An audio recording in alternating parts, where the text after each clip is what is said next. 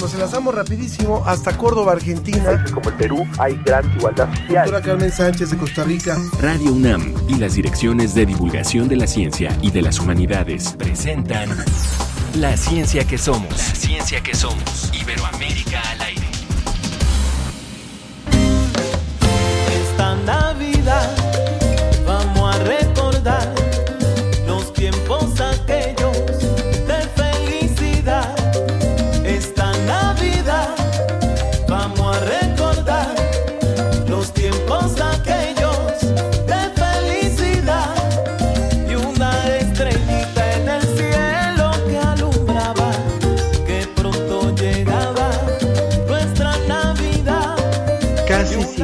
cuenta, ya llegó otra vez la época navideña y bueno, bienvenidos a esta emisión de la ciencia que somos con este grupazo que estamos escuchando hoy, el, el grupo Bahía de Colombia y por supuesto que les damos la bienvenida a esta emisión, a esta que es la última emisión en vivo de la ciencia que somos. Los siguientes programas será una recapitulación de lo más importante que le hemos presentado a lo largo del año y por supuesto este espacio que hacemos entre las direcciones de divulgación de la ciencia y las humanidades a las cuales nos sumamos y hoy Ana Cristina Olvera como siempre, yo soy Ángel Figueroa. Ana.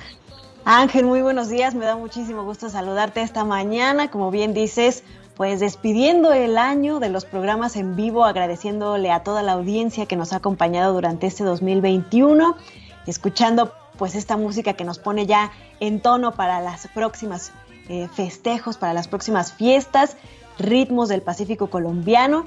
Y bueno, vamos a escuchar un poquito más qué te parece y luego ya les decimos toda la información que traemos para el día de hoy. Venga.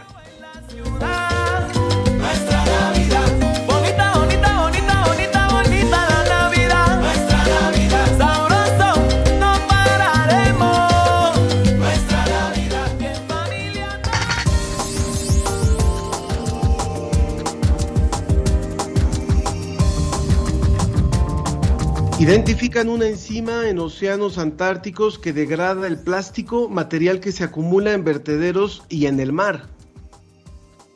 Garantizar la vida y reducir el impacto económico y ambiental son objetivos de los sistemas de alerta temprana. Esto para responder a eventos como sismos, ciclones tropicales. Toda esta información la trae el portal Ciencia UNAM. ¿Cómo afectó la pandemia la vida pública y la participación colectiva de la ciudadanía? Hoy vamos a hablar acerca de la crisis de estas actividades. Y por supuesto, vamos a platicar de la pandemia en la cual todavía estamos. Y bueno, el regreso presencial a las aulas ha requerido que se empleen varios recursos y se origine un sistema híbrido de educación. Hoy vamos a hablar de esta necesidad educativa. No está de más, por supuesto, recordarle que tenemos que seguirnos cuidando, que tenemos que seguir preservando nuestra salud, la salud de los demás. Y le, le rogamos, como siempre, le, lo invitamos a que nos deje sus comentarios. Y hoy tenemos regalos para ustedes. Fíjense que hace unos, unos días recibimos unos, unos estudios de audiencia de Radio UNAM y nos dio mucho gusto saber que hay varios miles de personas que escuchan el programa y dijimos, a ver, vamos a ver si es cierto, a ver si es cierto y que nos llamen, que nos escriban, que nos, que nos manden mensajes. Bueno, hoy tenemos unos calendarios de la, a, quienes lo están viendo a través de Facebook Live, lo pueden ver, es el calendario de humanidades 2022, la verdad es que creo que quedó bastante padre. Entonces tenemos 10 calendarios para quienes nos escriban sobre, sobre qué temas, ahí les, ahí les va. Primero, los temas que les gustaría escuchar en este espacio el próximo año. Si hay algunos que les inquietan, si hay algunos que ya no quieren o escuchar, sería muy importante. Y también cuáles son los que más les gustaron a lo largo de este 2021 que estamos terminando. Con estos mensajes nosotros vamos a hacer nuestra lista de, quienes van a recibir este calendario y que lo van a poder recoger a partir del 10 de enero en la librería de la Casa de las Humanidades en Coyoacán. Entonces ya lo están viendo ustedes en pantalla. Quienes dicen, quienes digan, ya me urge mi calendario, bueno, pueden ir a partir del miércoles 22 a Tienda UNAM y ahí lo pueden conseguir. Nos pueden escribir a través de Facebook en La Ciencia que Somos y a través de Twitter en arroba Ciencia que Somos. Pues ahí está, no pierdan la oportunidad de tener este calendario que está verdaderamente muy bonito y que muestra pues toda esta eh, gama de, disciplinas que conforman las humanidades y que seguro les va a servir mucho para este año. Y recuerden que también recibimos sus mensajes a través de WhatsApp al número 55 54 06 57 62. Ahí también pueden pedir su calendario contestando estas preguntas que les hizo Ángel. Así que les repito el número 55 54 06 57 62. Vámonos hasta Salamanca. Desde España, el informe de la Agencia Iberoamericana para la Difusión de la Ciencia y la Tecnología, VICIT, con José Pichel.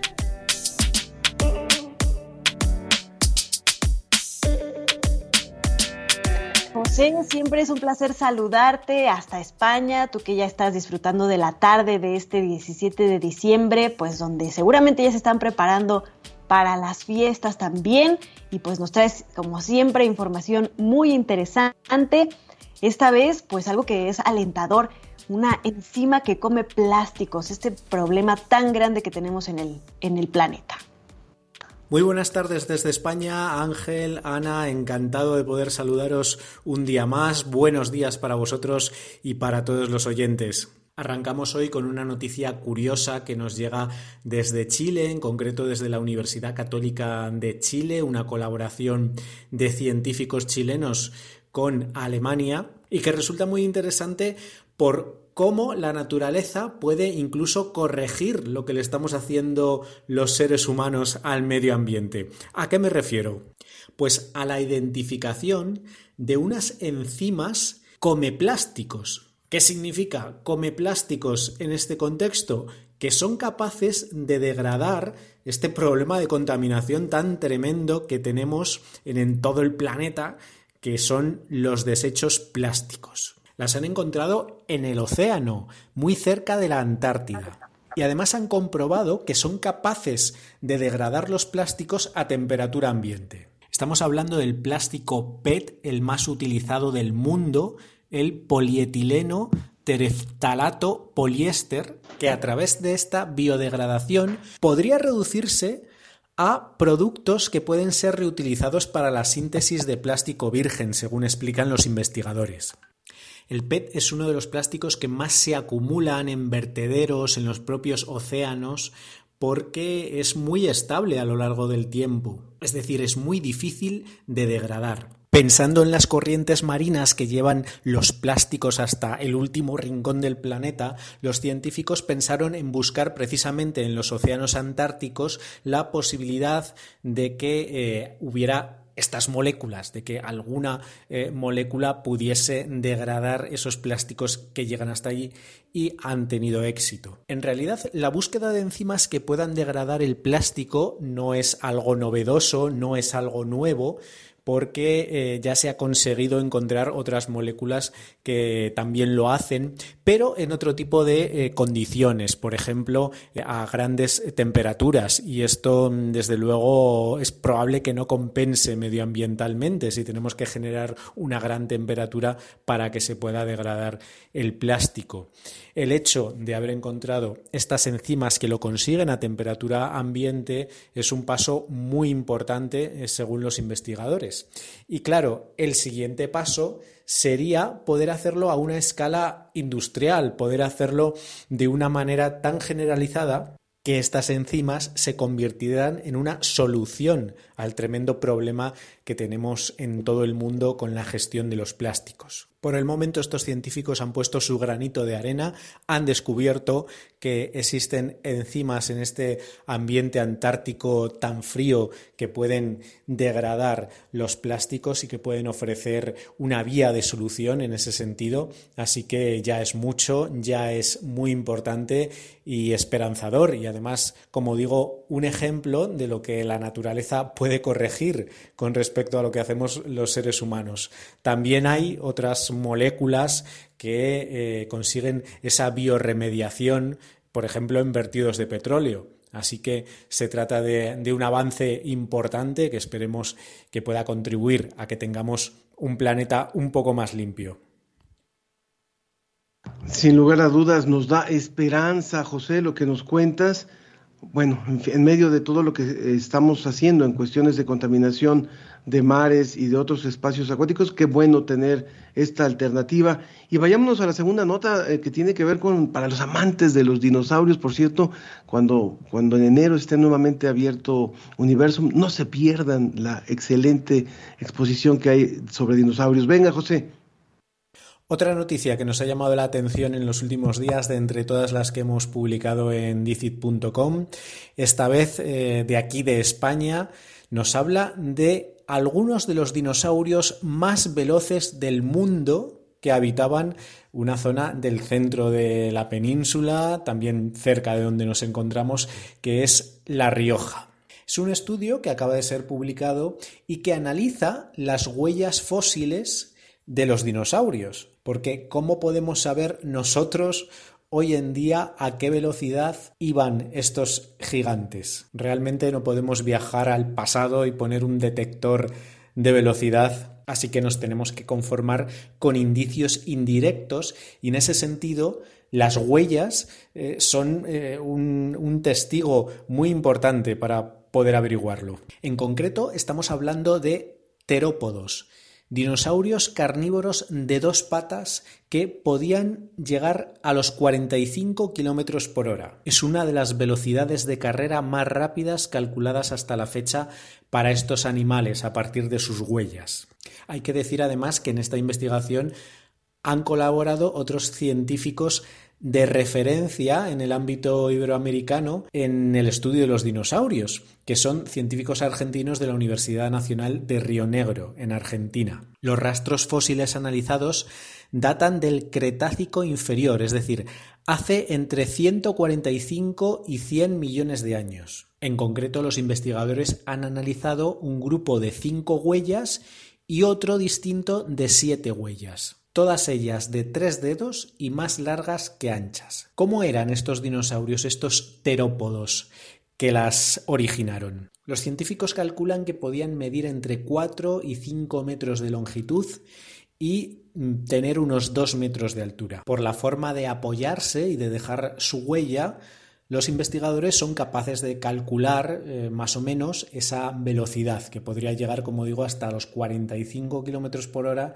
que sería casi un récord para estos animales. Además es que esta investigación ha permitido confirmar la agilidad que tenían estos dinosaurios. Uno de los rastros muestra un aumento suave y constante de la velocidad, mientras que en el otro se observa un cambio brusco de la dirección de la carrera. Todo esto es una información muy interesante porque los autores interpretan que sería una prueba de que el animal era capaz de realizar maniobras mientras corría. Dicho de otra forma, según los investigadores, se trata de depredadores muy ágiles, con una gran capacidad de adaptación al movimiento que podían hacer sus presas. Evidentemente, estos estudios de las huellas también están muy relacionados con el análisis de los restos óseos, de los restos de huesos que se han encontrado, aplicando conocimientos de biomecánica que permiten conocer cada vez mejor cómo se desplazaban y cómo, se, cómo vivían estos dinosaurios. Es una información novedosa, tremendamente interesante para todos los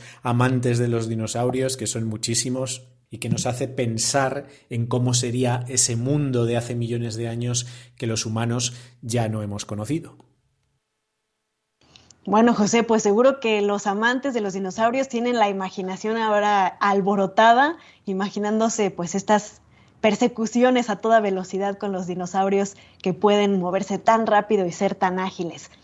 Seguro esta y mucha más información encontramos siempre en DICIT. Cuéntanos dónde lo pueden encontrar y qué más. Ya sabéis que hay muchas más noticias de ciencia y tecnología en la página de la Agencia Iberoamericana para la Difusión de la Ciencia y la Tecnología, la agencia DICIT, en www.dicit.com. Ahí tenéis muchísima más información eh, científica. Eh, hemos publicado muchas noticias a lo largo de este año y desde luego también quería aprovechar la fecha en la que nos encontramos ya, días previos a las fiestas navideñas, para agradecer a todos eh, vosotros el espacio que, que nos habéis dado también durante este año 2021 para desearos muy felices fiestas, a vosotros en particular, Ángel, Ana, a todo el equipo de la ciencia que somos y, por supuesto, a toda la gente que nos sigue cada viernes, a, toda la gente que nos muestra su cariño, además.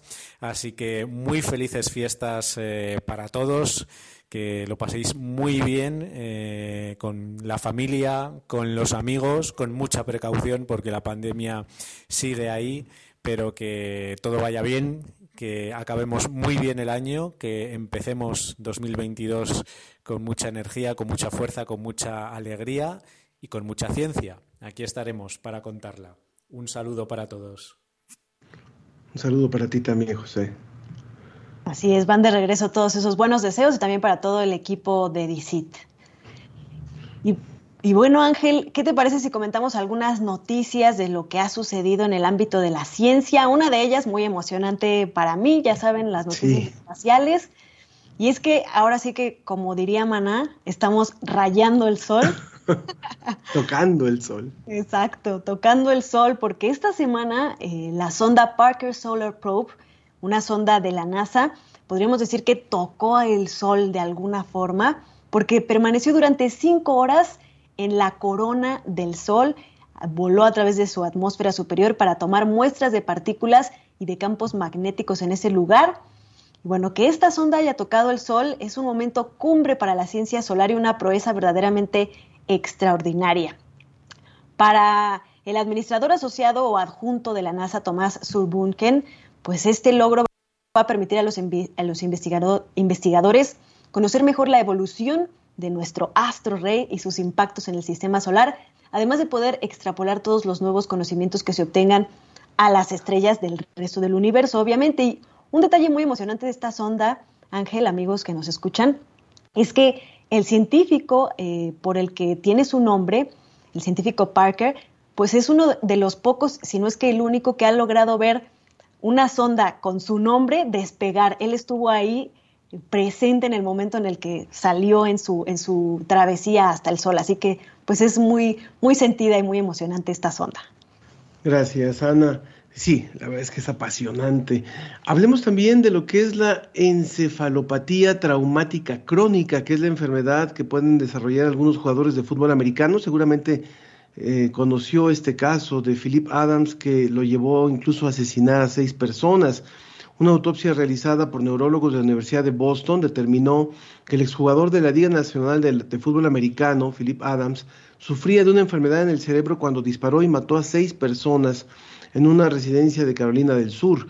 La familia del exjugador de fútbol americano pidió que le hicieran una prueba del cerebro para detectar este padecimiento, una enfermedad degenerativa relacionada con conmociones cerebrales. Algunos síntomas asociados incluyen cambios de humor violentos y la pérdida de memoria. Esto lo informó The Associated Press. Los 20 años que Philip Adams estuvo jugando fútbol americano, sin duda, propiciaron el diagnóstico de encefalopatía traumática crónica de la etapa 2, dijo la doctora Ann McKee, quien examinó su cerebro. La verdad es que es, impresionante y todavía hay mucho por estudiar en torno a lo que viven y padecen jugadores de estos deportes de, alto, de alto contacto, de alto impacto, Ana. Así es, Ángel. Y bueno, también hablemos ahora de la atmósfera, pero de nuestro planeta. Y es que la atmósfera de las grandes ciudades sufre reacciones químicas que podrían resultar peligrosas. Esto eh, se descubrió tras un análisis del aire de Madrid y otras 17 urbes y se muestra cómo ciertas sustancias comerciales aumentan su persistencia y toxicidad una vez que son liberadas en el aire. Y es que hace un siglo, ingenieros de General Motors y DuPont crearon un gas inerte al que llamaron freón.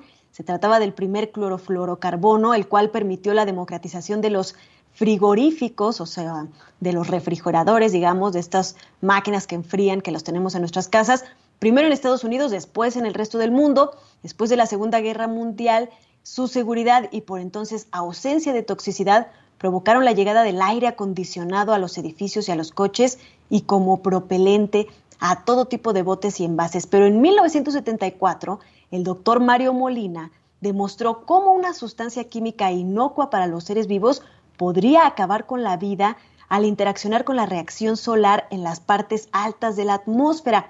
Estos clorofluorocarbonos estaban abriendo un agujero en la capa de ozono. Seguramente recuerdan esto. Bueno, este, este descubrimiento y marcas legales como el Convenio de Estocolmo sobre contaminantes orgánicos persistentes obligaron a limitar y eliminar aquellos que se demuestran dañinos para los seres humanos y el medio ambiente.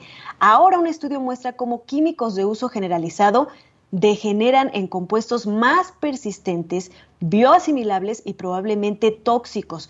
Con el análisis de aire de estas 18 grandes ciudades del planeta, se necesita casi poner una puerta al sector químico, ya que eh, compuestos comercialmente aprobados presentes en materiales aislantes, como cualquier mueble con algo de espuma o incluso los teléfonos móviles y todo tipo de aparatos electrónicos que convierten sustancias peligrosas, se convierten en sustancias peligrosas cuando llegan a la atmósfera.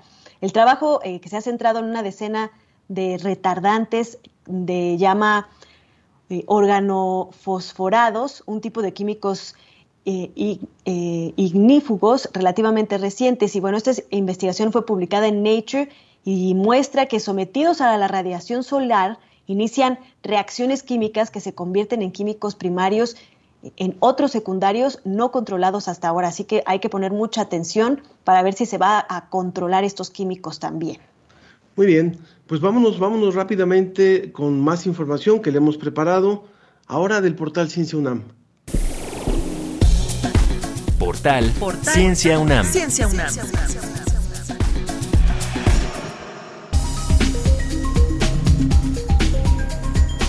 En los últimos 20 años se han concentrado esfuerzos para desarrollar sistemas de alerta temprana y prevenir desastres ante eventos como fenómenos meteorológicos, sismos o erupciones volcánicas. Y hoy el portal Ciencia UNAM nos da un adelanto sobre un artículo más extenso de cómo se trabajan estos sistemas para disminuir el impacto de dichos eventos. Vamos a escuchar a Isabel Pérez, reportera del portal.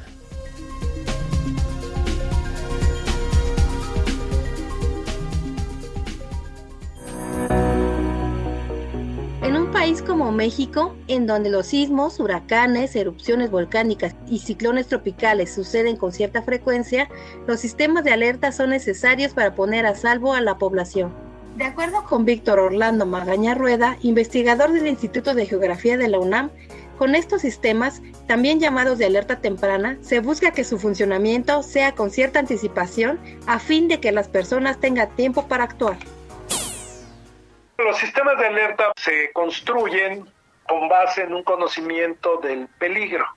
El peligro es esa probabilidad de que ocurra un fenómeno que sabemos por experiencia que nos puede hacer daño, dada nuestra condición de vulnerabilidad. Entonces, pues uno toma en cuenta qué fenómenos son los que más nos hacen daño y la historia muestra que por el caso de México, los más frecuentes son tormentas intensas, ondas de calor, vientos fuertes, condiciones de sequía. Este tipo de fenómenos sabemos que en muchas ciudades terminan resultando en un daño.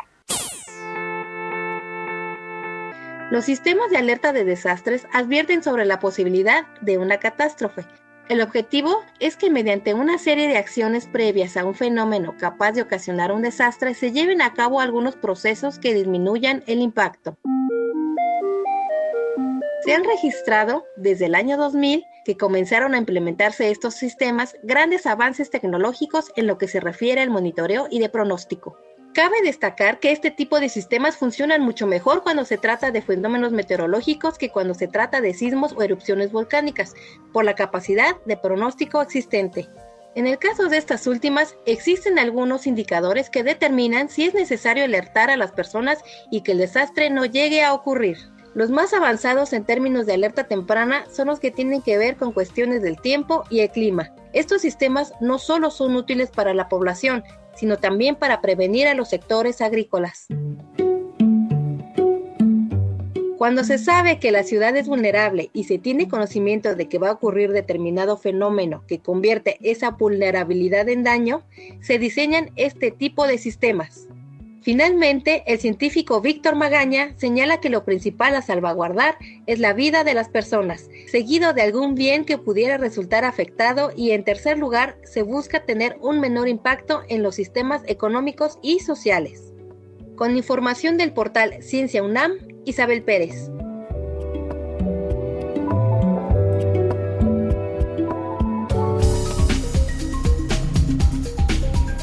Realmente interesante lo que nos ofrece este, este reportaje de Isabel en Ciencia UNAM. ¿Dónde se puede encontrar más información, Ana?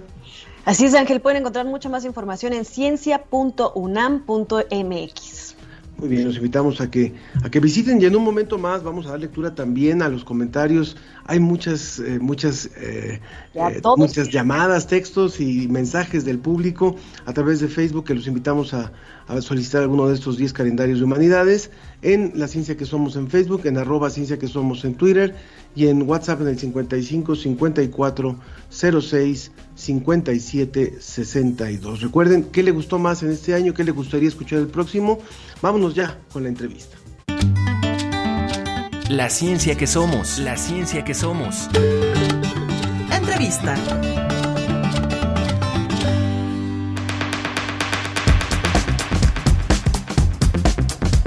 Definitivamente para los investigadores de distintas áreas, tanto de las áreas de la ciencia, de las ciencias naturales, las llamadas ciencias exactas por algunos, pero también de las ciencias sociales, la pandemia se ha vuelto un tema de estudio también muy importante para poder entender todos los fenómenos que se dan en torno a ella. Y por eso nos da muchísimo gusto contar hoy con el doctor Jaime Estrada Castro. Él es doctor en Ciencias Políticas y Sociales por la UNAM y es profesor del Centro de Estudios Políticos de la Facultad de Ciencias Políticas y Sociales de la UNAM. Doctor, bienvenido, muchas gracias por estar aquí con nosotros, Jaime. Muchas gracias Ángel, muchas gracias Ana Cristina y la verdad es que bueno, muy contento de poder estar con ustedes y con sus radioescuchas para hablar de un tema que sin duda, bueno, eh, eh, nos sigue afectando y que habría que pensar desde diferentes perspectivas, ¿no? Exactamente, sabemos que ahorita justo estabas terminando de dar clase, eh, ahora te sumas con nosotros y te lo agradezco muchísimo. Y bueno, creo que es muy importante poder entender desde las, desde las ciencias sociales, cuáles han sido estos fenómenos que hemos vivido a partir de la, de la pandemia. Y uno de ellos importantísimo es cómo se transformó nuestra percepción de lo público y de los espacios públicos cuando nos vimos obligados a permanecer aislados, este, cuando, cuando hacer eventos públicos o, o socializar con los demás se volvía un elemento de riesgo. Dinos, por favor, un poco cuál es el primer balance que ustedes hacen. Sí, eh, quizá eh, la crisis del espacio público, la crisis de lo público es algo que, digamos, no es propio del contexto de la pandemia, sino que ya venía años atrás, pero que sin duda se recrudece en el contexto de la pandemia. Eh, lo primero que, em, que perdemos precisamente es la posibilidad del encuentro con los otros en los espacios abiertos, eh, la posibilidad precisamente de la interacción y de la construcción de comunidad con, con, los otros y las otras, y que sin duda eso recrudece la crisis del espacio público que de alguna manera ya eh, venía años atrás con la privatización de los espacios, con eh, eh, esta reconfiguración e idea de rescate urbano que muchas veces termina por ser, por expulsar realmente el uso y disfrute, goce y habitar de, de los espacios públicos, pues ahora todavía más, ¿no? Creo que, creo que cuando entramos a pandemia y nos damos cuenta que una de las condiciones fundamentales eh, era precisamente que este aislamiento social eh, eh, hoy termina por tener efectos que todavía estamos evaluando en términos de cómo vamos a recomponer entonces ese tejido social, ¿no? Cómo vamos a reencontrarnos en ese, en ese espacio. Es muy interesante, sobre todo, por ejemplo, en países como los nuestros, donde realmente pues se intenta de alguna forma controlar el espacio público, ¿no? Por ejemplo, con estos parques que en realidad son banquetas gigantes, ¿no? Donde realmente no hay un espacio eh, verde, ¿no? Donde se pueda tomar el espacio público o estas banquetas donde hasta picos se ponen para que la gente no se siente, para que no se apropie de, los lugares. Eh, ¿Cómo entenderlo en el contexto de, de, nuestras ciudades en América Latina y, y, cómo retomar poco a poco ese, ese espacio público sin poner en riesgo pues obviamente eh, nuestra salud, sobre todo ahora que pues nos, nos, nos, enfrentamos a una nueva situación de la pandemia. Es que justo lo que me parece es que en los últimos años hemos pasado por un proceso que los urbanistas, las y los urbanistas han llamado eh, eh, en una jerga, eh, digamos, que puede ser muy coloquial, pero los urbanicidios, ¿no? Es decir, estos suicidios de las ciudades en la manera en la que son construidas de manera arquitectónica, que lo que hace precisamente es que no genera posibilidades de habitar ese espacio. Los espacios se convierten entonces en lugares meramente de tránsito eh, entre el, trabajo, la escuela, la casa, pero no son, o cada vez menos, espacios donde se pueda estar, donde se pueda habitar, donde se pueda uno sentar y, platicar con las y los otros. Vamos a pensar dos ejemplos. Eh, la zona rosa y Regina, ¿no? Que, que, las dos zonas pasaron por un proceso justamente de rescate urbano en algún momento, pero si uno quiere sentarse, literal sentarse, en el espacio público, en Zona Rosa o en Regina, no es posible porque no hay espacios donde sentarse. Tendrías que consumir. Por lo tanto, el espacio público, en lugar de convertirse, eh, más bien de, seguir siendo un derecho, se convierte en un privilegio. Es decir, quien puede pagar eh, para poder sentarse en, un bar, en un restaurante, etcétera, es el que puede disfrutar de, de ese espacio público. Pero quien no, queda expulsado de ese espacio público. Hoy por hoy, entonces, justo con, la pandemia, se agudiza todavía más porque, porque el espacio público, el carácter de público es precisamente que está el otro que están los otros. Y con los otros está su presencia, su cuerpo, este, eh, eh, eh, el diálogo, la posibilidad de interactuar, de tocar. Y es precisamente lo que parece que hoy tenemos prohibido, ¿no? El, el, otro, el diálogo, el tocar, ¿no? Estamos hablando con el doctor Jaime Estrada eh, Castro, de la Facultad de Ciencias Políticas de la UNAM. Y eh, yo también te preguntaría algo, Jaime. Eh, vivimos ahora con el caso de la pandemia, que justo lo que se necesitan son acciones colectivas para poder cuidarnos.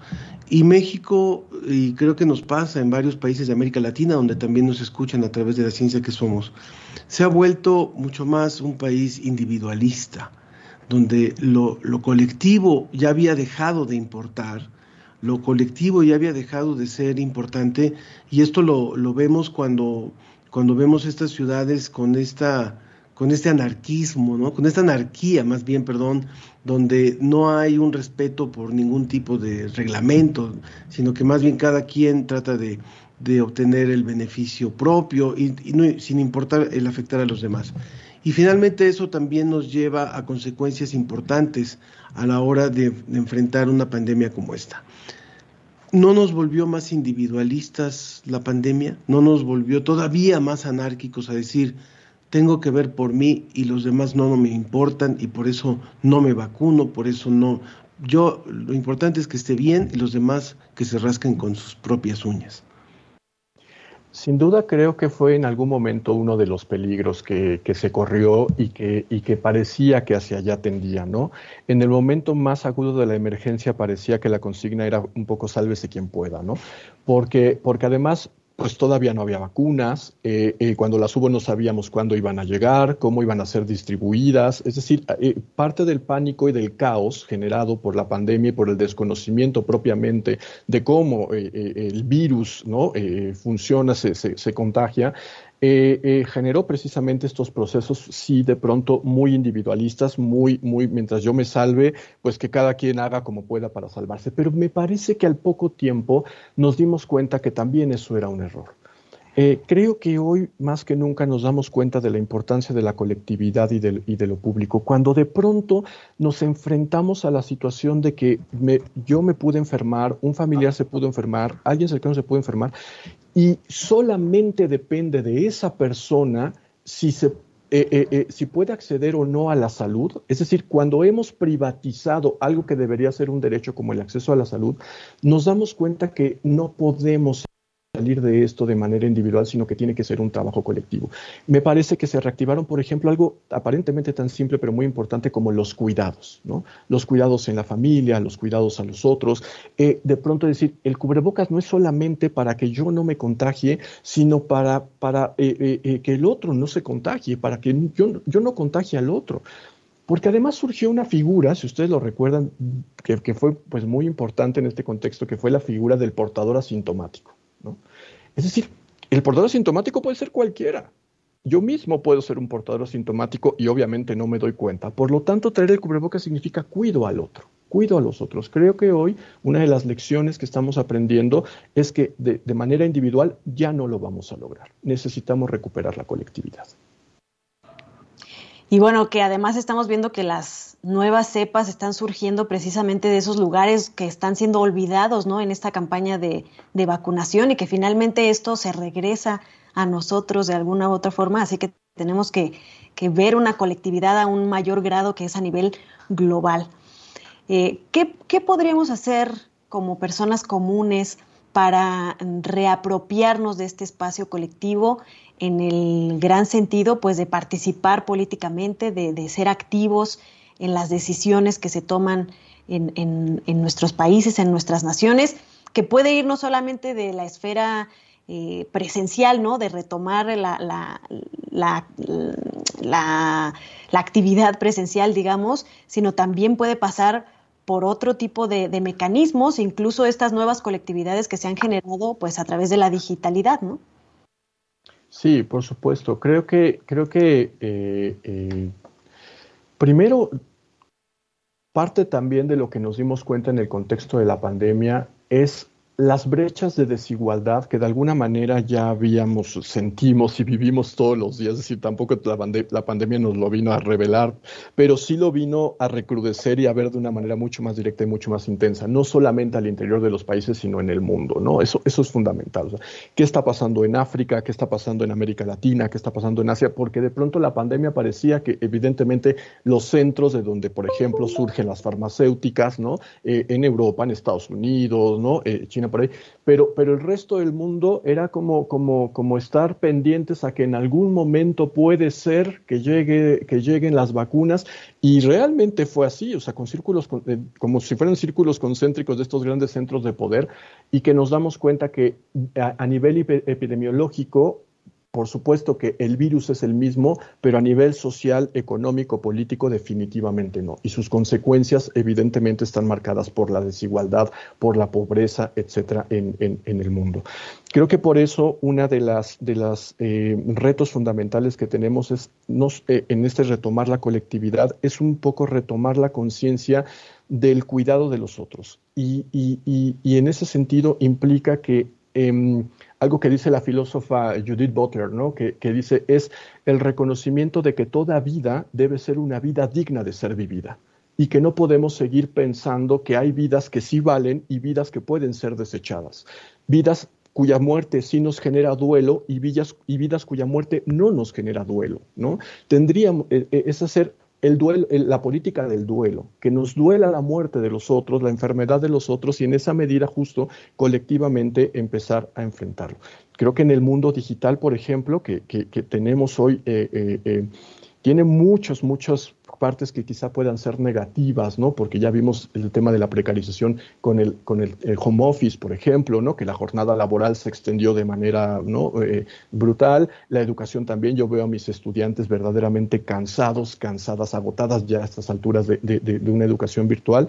Pero por el otro lado también hemos visto cosas positivas, ¿no? Hemos visto cómo eh, eh, finalmente nos mantuvo juntas y juntos, ¿no? Nos mantuvo en contacto, en interacción y, este, y, y, sabiendo que el otro, la otra está ahí y se, y se generan nuevas colectividades virtuales a partir de la pandemia. Creo que eso debemos rescatar y fortalecer sin, sin lugar a dudas.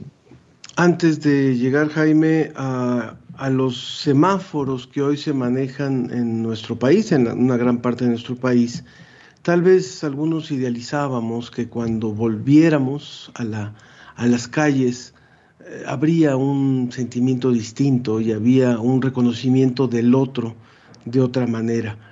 Eh, no soy tan optimista en ese sentido cuando veo ya las calles, por ejemplo, en la Ciudad de México y en otras, en otras grandes urbes de, del país, y seguramente pasa en, América Latina, donde pareciera que ya no pasó nada y donde el tráfico, la violencia, la impaciencia, ya están otra vez eh, igual o, peor que como estábamos antes de la pandemia. ¿Cómo construir un nuevo nosotros después de lo que nos tocó vivir? ¿Cómo no, no hacer oídos sordos ni, ni, ni ojos ciegos ante, ante la tragedia que, que vivimos y que no ha terminado. ¿Cómo hacerle? Sí, yo, yo lo que yo concuerdo contigo plenamente. Creo que sería verdaderamente un error no eh, tener aprendizajes individuales y colectivos de lo que nos acaba de suceder, ¿no? Eh, eh, creo que si volvemos a esa tan famosa normalidad que ya se ha discutido mil veces, que no podrá ser la misma, etcétera, sí, sin duda, pero sí, sí en términos de, de, de, la precarización, en términos de, lo que, lo que dices, ¿no? De la falta como de apoyos colectivos que parece que se siguen reproduciendo hoy a pesar de haber vivido la pandemia, creo que eso sí sería un error eh, eh, que, que, puede generar muchas consecuencias a largo, a largo plazo, particularmente porque además ya lo han dicho los epidemiólogos, ¿no? Muchas veces. Pandemias como esta se van a repetir. No sabemos si con la misma intensidad, no, no lo podemos prever, pero tenemos que estar ya conscientes de eso, ¿no? Creo que algo que hace falta mucho, mucho pensar es em, eh, algo que ya algunas pensadoras como eh, eh, Rosy Braidotti, ¿no? en algún momento ya, ya lo han dicho, Donna Haraway, es pensar que estamos en la etapa geológica del antropoceno. ¿Qué significa eso? Que todo, todo lo que el ser humano haga o deje de hacer afecta absolutamente todo el planeta afecta a las especies animales, afecta a, las plantas, afecta el clima, afecta el medio ambiente. Yo creo que debemos salir mucho de nuestro antropocentrismo. Hace falta que, no solo recuperemos el nosotros, ampliar el nosotros. Es un nosotros que no puede quedarse en lo humano. Tenemos que ya plantear este, estrategias y salidas post-humanas, post bueno, ¿no? Y en ese sentido, tenemos que enfrentar esa, esa eh, eh, eh, pues ese reto, ¿no? De la multiespecie que nos habita y saber que lo que yo hago está afectando a los otros, humanos, vidas humanas y no humanas. En la medida en que hagamos eso consciente, quizá podamos empezar a pensar estrategias conjuntas, colectivas. Pues con esa reflexión muy importante, yo creo que nos quedamos que esta crisis nos ayude a salir del antropocentrismo y que realmente podamos pensar eh, integralmente en todas las especies que habitamos este planeta, este planeta en conjunto y, por qué no, otros planetas y el universo en general, en donde no sabemos exactamente cómo puede afectar nuestra influencia. Muchísimas gracias, doctor Jaime Estrada Castro, de la Facultad de Ciencias Políticas y Sociales de la UNAM, por ayudarnos a reflexionar. Esperemos que sirva mucho a nuestros radioescuchas para regresar renovados después de estas, de estas fiestas. Gracias por su participación. Muchas gracias a ustedes por la invitación. Gracias, Jaime. Y rápidamente damos lectura a algunos de los comentarios que nos han llegado. Jorge Vega nos habló por teléfono. Él es un hombre de 72 años. Le gustaría que habláramos sobre los viejos, dice así. Es radio escucha asiduo de Radio UNAM y, él, a él le parece que es un programa que como él no tuvo escuela, lo capacita sobre los temas que tratamos. Así es que muchas gracias a, a don Jorge.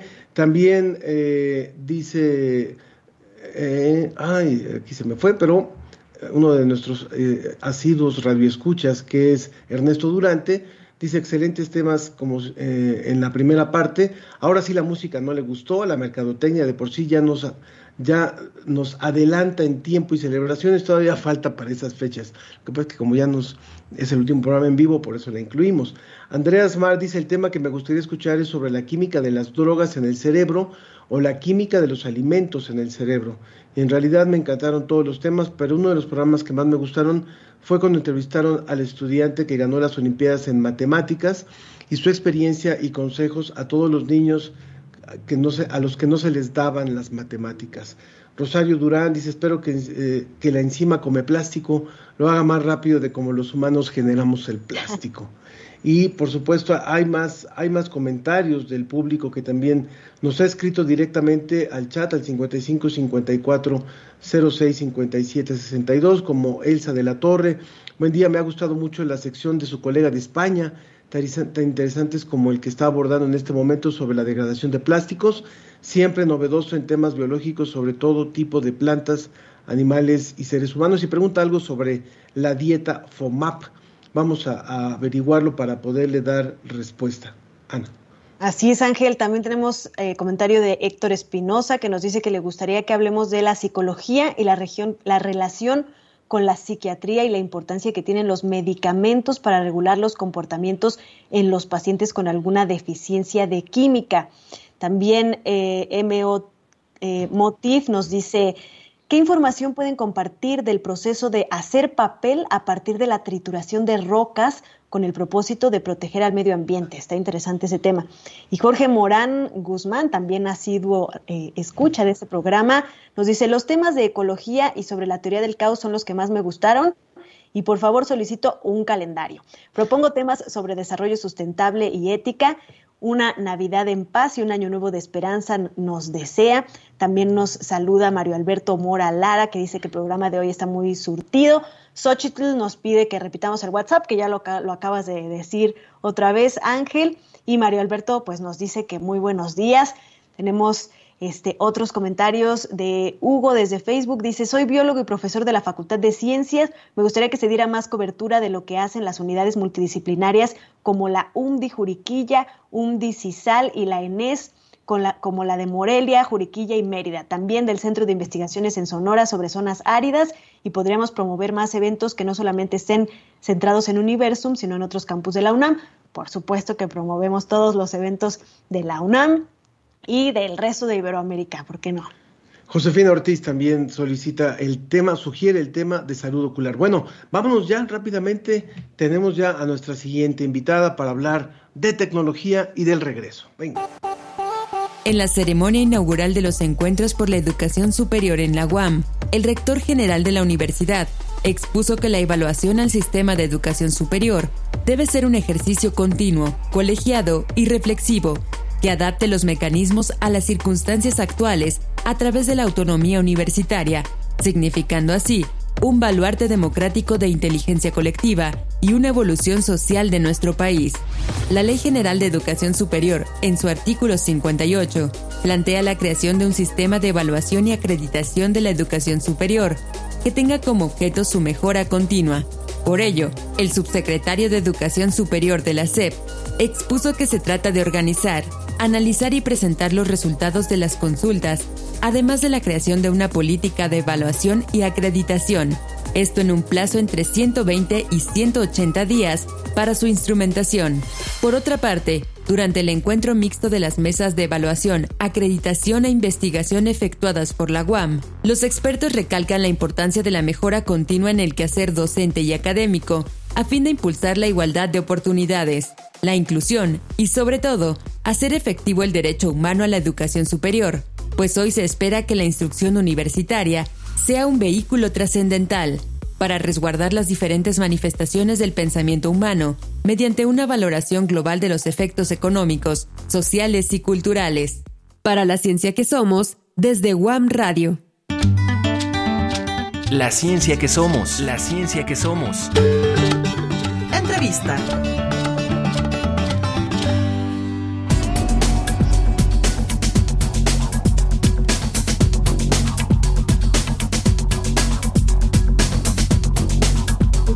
Nosotros Mariana Kriskowski, doctora en ciencias con especialidad en investigación educativa en el, área, psicolingüística en el Departamento de Investigaciones Educativas del CIMBESTAF y directora de Innovación y Desarrollo de la DGTIC, para platicar precisamente de cómo se ha adoptado este modelo híbrido, estas medidas tecnológicas para hacer un retorno a clases presenciales de manera segura. Doctora, gracias por estar con nosotros en la ciencia que somos.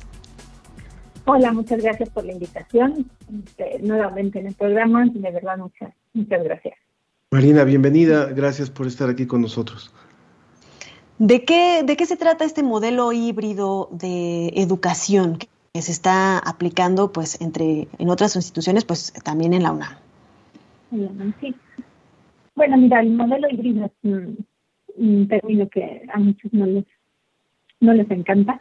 Eh, pueden pero vamos a definirlo, ¿no? Es de alguna manera eh, combinar o generar una nueva forma de, estar presente, donde podemos entender presencialidad física, como estar en las aulas físicamente, ir a las instalaciones, y estar presentes de manera virtual a través de medios tecnológicos. Eh, así definido, eh, este, esta modalidad, nuestro modelo, lo que trata de, de, significar es que eh, en este regreso, como bien lo plantean, y retomando un poco lo que estaba comentando con el, el entrevistado anterior, tratemos de, mm, de, de, alguna manera recuperar, conservar algunas de las buenas cosas que sucedieron durante la pandemia, para hacer que la educación tenga mm, mayor estar a través de medios tecnológicos interactuando para el aprendizaje y tener encuentros presenciales físicos en los cuales realmente sea imprescindible estar juntos en el mismo espacio, en el mismo tiempo, para poder este, aprender. Es un poco la, definición que estamos este, tratando de promover para pensar en modalidades híbridas múltiples, no una sola. Para cada contexto habrá una manera de organizar mejor cuáles son las situaciones en las que es imprescindible estar en las instalaciones físicas y haciendo actividades específicas y qué otras cosas podemos hacer a distancia sin necesariamente estar conectados al mismo tiempo, que es una de las cosas que, que primero se pensaron, ¿no? De estar todos juntos, unos presentes físicamente y otros conectados, pero eso exige mucha infraestructura tecnológica y podemos estar de otras múltiples maneras interactuando para el aprendizaje sin que signifique necesariamente tener una conexión simultánea. Cuando hablamos... Sí, perdón. Cuando, cuando hablamos de esta, de este futuro o de este presente ya que avisora, se avisora como un modelo híbrido, es decir, donde se combine lo presencial con lo virtual, con lo digital. Estaríamos hablando también de, un país en donde no todo mundo tiene acceso eh, de forma correcta, de forma adecuada, de forma óptima a la conectividad para poder tener, por ejemplo, una parte de conexión de, de clases en línea y otras de forma presencial. ¿Cómo tendríamos que prepararnos para ese futuro que parece inminente? Sí, más bien es un presente, te diría yo. Sí. porque esto ya está aquí. Y por eso mencionaba cómo podemos recuperar las cosas que nos salieron bien durante estos casi dos años de, trabajo, mm, no, no en las instalaciones. Teniendo en cuenta justamente todas estas variables, yo creo que para pensar este presente modalidad híbrida hay que tener en cuenta muchas cosas. Una de ellas es con qué infraestructura de conectividad y dispositivos de cómputo cuentan las y los estudiantes, con qué infraestructura contamos en las instalaciones, por lo menos pensando en la UNAM, nuestra universidad es muy heterogénea en ese sentido. Eh, ¿Cómo es nuestra comunidad este, de estudiantes y profesores? cómo es, eh, digamos, cuáles son las especificidades de cada una de las disciplinas que se, que se enseñan en las distintas escuelas y facultades.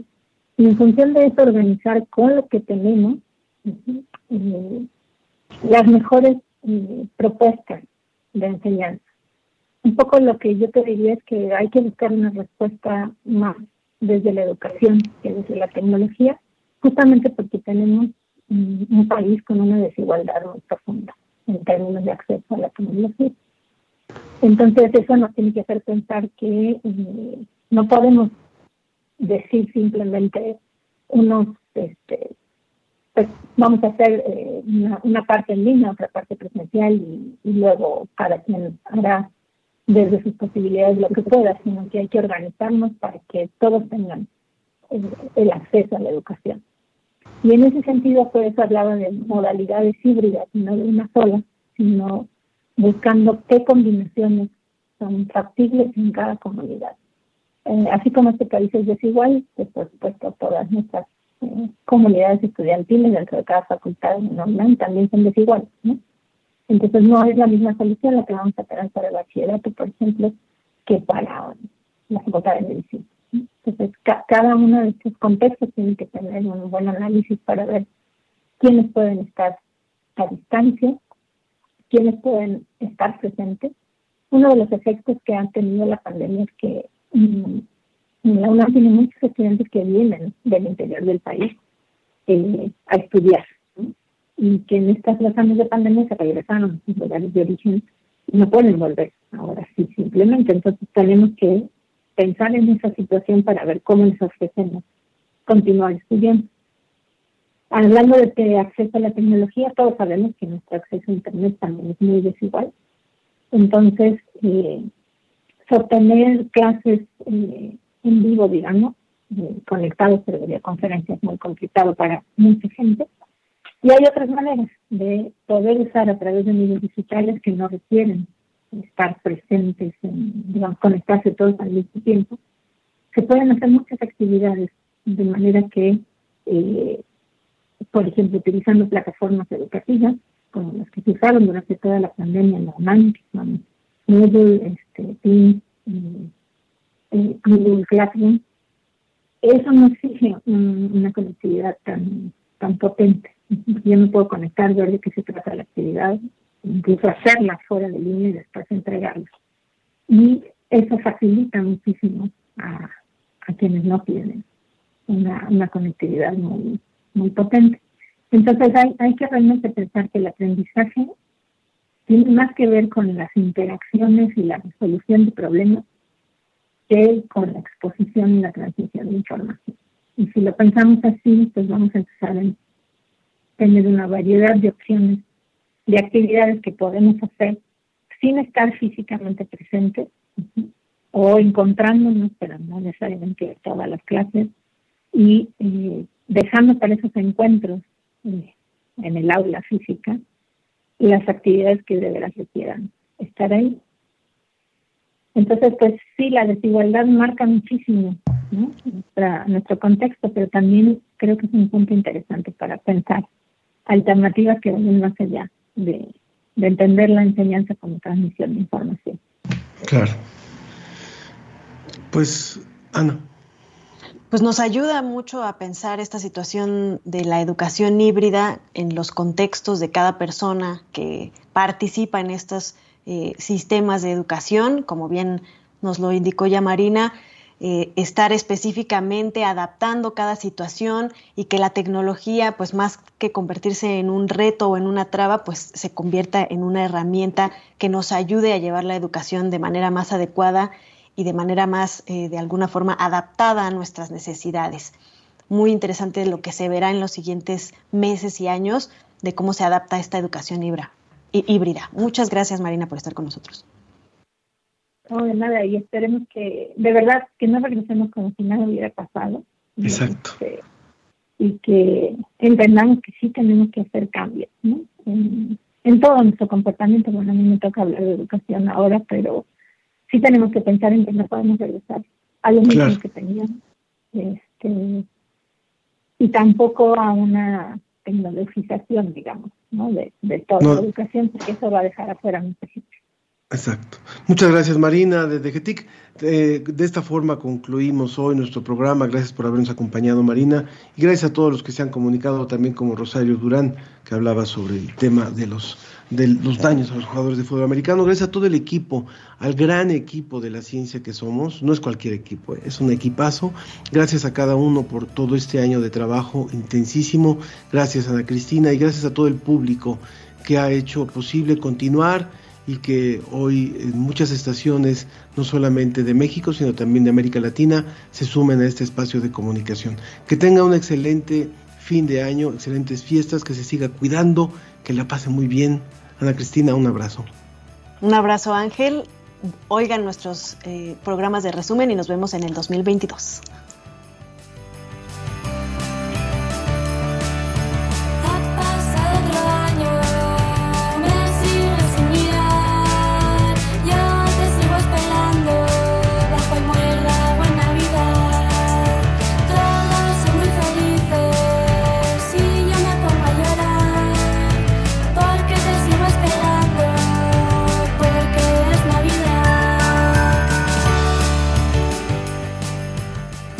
Fue La Ciencia que Somos. Iberoamérica al aire. Los esperamos el próximo viernes. La Ciencia que somos. La ciencia que somos. una coproducción de Radio UNAM y las direcciones de divulgación de la ciencia y de las humanidades.